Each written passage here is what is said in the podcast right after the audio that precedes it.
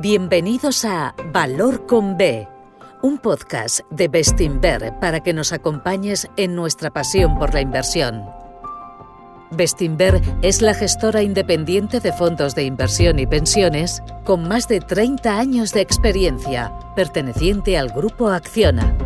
Buenas tardes a todos. Mi nombre, para los que no me conozcan, es Marta Vila y soy especialista de producto en Bestinver. Nuestro objetivo es triple.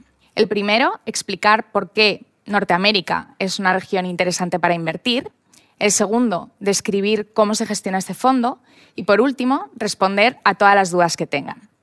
Para ello, tenemos hoy a Jaime Ramos, gestor del fondo. Jaime lleva en Bestinver desde 2021 tiene más de 20 años de experiencia en la industria y concretamente en la región de Norteamérica lleva invirtiendo desde 2014. Jaime, ¿qué tal? ¿Cómo estás?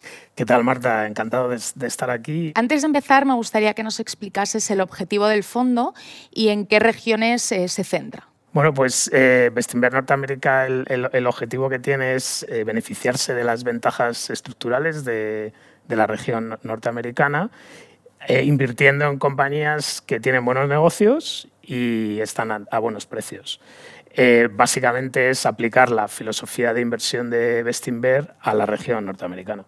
¿Y por qué esta región es interesante para invertir? Bueno, Marta, pues hay eh, muchas razones. Yo destacaría, entre, entre otras, eh, primero es un mercado local de, gran tamaño. solo Estados Unidos son 300 millones de, de habitantes. Si a eso le sumamos Canadá y México, estamos hablando de más de 500 millones de habitantes. segundo, es un sistema económico muy pro emprendimiento y pro innovación.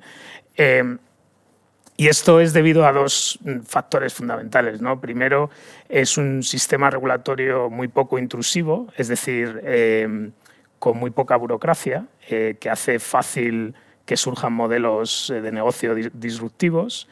Y luego otro punto fundamental es que tiene unos mercados de capitales muy grandes y muy dinámicos. ¿no?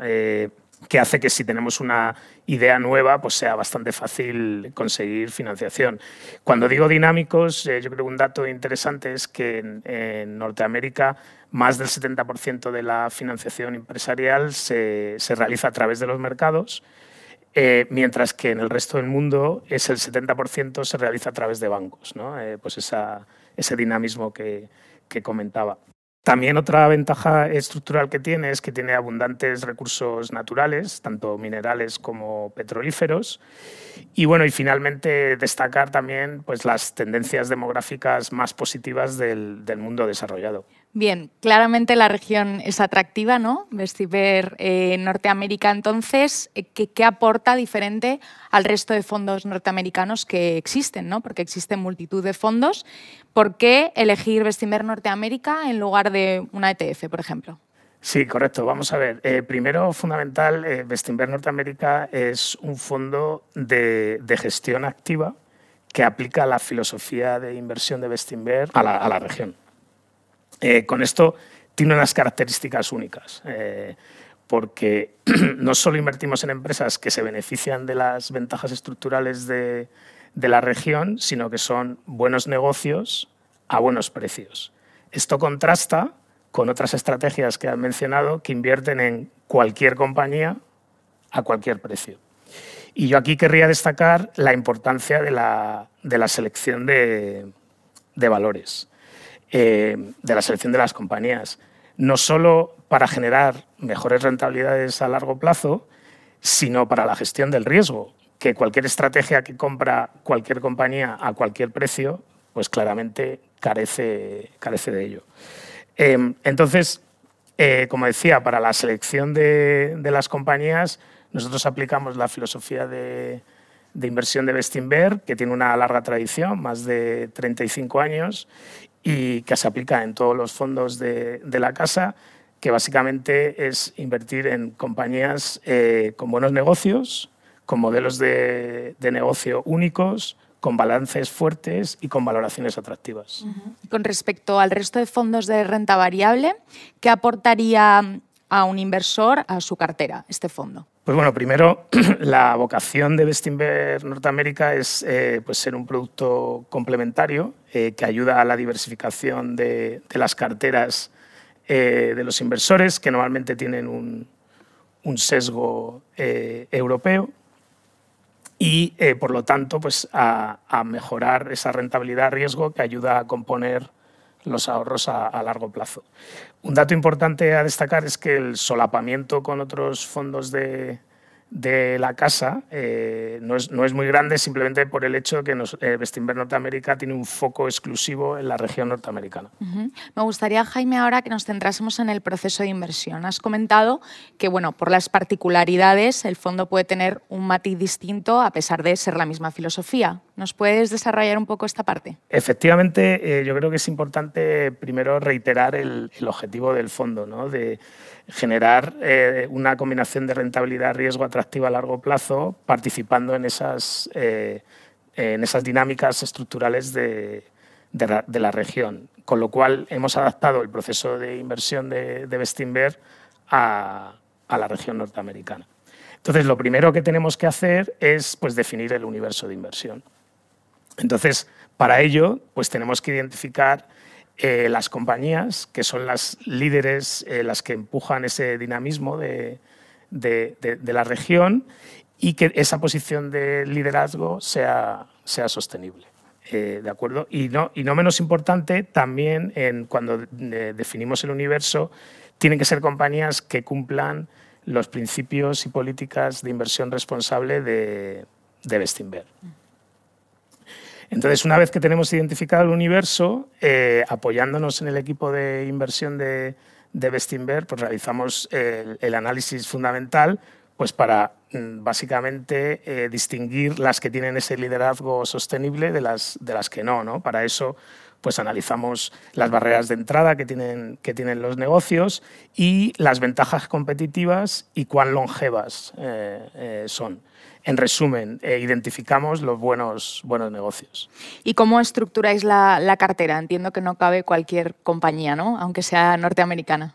Efectivamente, no, no cabe cualquier compañía. De hecho, tiene que cumplir unas, unas características que yo creo que ya hemos, hemos, hemos, cubierto, ¿no? pero tiene que beneficiarse de las ventajas estructurales de, de, la región norteamericana, tienen que ser buenos negocios y tienen que estar a buenos precios. Eh, ¿De acuerdo? Entonces, eh, teniendo esto en cuenta, para la, una vez que tenemos los candidatos, como he explicado antes, para poder elegir los que van a formar parte de la cartera, pues lo que hemos hecho es, eh, y teniendo en cuenta el objetivo del fondo, hemos, hemos, diseñado un proceso de construcción de cartera específico para Bestinver Norteamérica. ¿vale? Entonces, este proceso lo que hacemos es dividir la cartera como en dos partes. La primera parte, o en principio lo que, llamamos núcleo, esta parte de la cartera es la que recibe más peso, lo forman, parte del núcleo pues, compañías que son líderes establecidos, eh, que son eh, básicamente los motores del dinamismo y, que tienen un alto potencial de, crecimiento. Eh, la inversión en esta parte de la cartera es, suele ser de carácter estructural ¿no? y, como he dicho, pues recibe más, más peso. Y las compañías pues suelen ser compañías de, de más, eh, de gran capitalización, eh, compañías grandes, y donde, eh, si quieres, la oportunidad de inversión es como la que definía anteriormente, donde la oportunidad surge pues, del cortoplacismo del mercado en dudar de esas ventajas competitivas pues cuando hay una desaceleración cíclica o se desaceleran los crecimientos, pues el, el mercado entra en pánico ¿no? y eso puede ofrecer las, las oportunidades. Y luego eh, tenemos otra parte de la cartera que llamamos oportunidades. Eh, eh, esta parte es un carácter más complementario, tiene menor peso en, en la cartera y, el, y, va a depender de las circunstancias de, de mercado. Aquí normalmente las compañías son más pequeñas, menos conocidas y las posiciones de liderazgo pues, son menos claras ¿no? o están desarrollándose. Eh, existe normalmente eh, un, potencial de realización muy alto, pero también porque el mercado tiene dudas más grandes. ¿no? Pues a lo mejor es eh, un nuevo equipo gestor o la compañía lo llevaba lo estaba haciendo mal estratégicamente y hay una serie de cambios y entonces surge la oportunidad si nosotros tenemos una visión diferente al mercado en cuanto al éxito de, esos cambios. Eh, con lo cual son pues oportunidades más de carácter idiosincrático de, las compañías. Y luego resaltar en, el proceso de construcción de cartera, pues eh, como objetivo estamos entre, entre 50 a 70 valores eh, y la razón es eh, pues una, una, gestión del riesgo y de la diversificación. Lo que, lo que permite este número de, empresas en la cartera es que si por lo que fuera hubiese una pérdida abultada en una de ellas, pues que no afecte de manera importante al, al, objetivo del, del, fondo y, bueno, y conseguir eh, pues la gestión del riesgo, que es que el riesgo de la cartera sea menor que la suma de los riesgos individuales de, de las empresas que lo forman. Muy bien. ¿Y cuál es la distribución de la cartera? Bueno, pues yo creo que aquí no, dado todo lo que hemos comentado ¿no? hasta ahora, eh, yo creo que los espectadores no, no, no, tendrán mucha sorpresa al ver que pues el, el, sector tecnológico y el de sanidad pues son los que más peso tienen en, en, este momento. Yo creo que aquí hay razones estructurales y coyunturales. Las razones estructurales, eh, con lo que hemos comentado antes, eh, son sectores donde la innovación y el emprendimiento son muy importantes para, para digamos, para conseguir el, el éxito y claramente la estructura económica de, la región norteamericana, donde, como he comentado antes, pues hay menos burocracia y es más fácil financiar buenas ideas, pues hace que ahí haya más líderes ¿no? a nivel global que a lo mejor en otros, en otros sectores.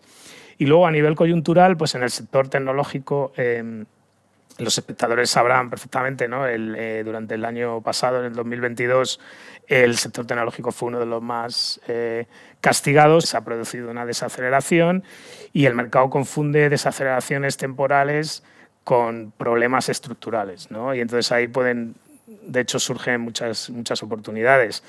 Y en el sector de la sanidad, eh, la situación coyuntural ha sido eh, todo lo referente a la pandemia. ¿no? ¿Qué es lo que ha pasado? Que muchas empresas del sector sanidad se han visto eh, desproporcionadamente beneficiadas ¿no? por, por, la pandemia y eso hace que el mercado tenga una miopía, una obsesión terrible, ¿no? yo diría, de cuánto es un negocio de pandemia, cuánto no dejando de ver ¿no? los fundamentales a largo plazo de muchas empresas. ¿no? Y eso también hace que sea un sector atractivo. Muchísimas gracias a todos y mm, hasta la próxima gracias. Gracias por escucharnos. Volveremos pronto con otro episodio de Valor con B, un podcast de Bestinver. Hasta pronto.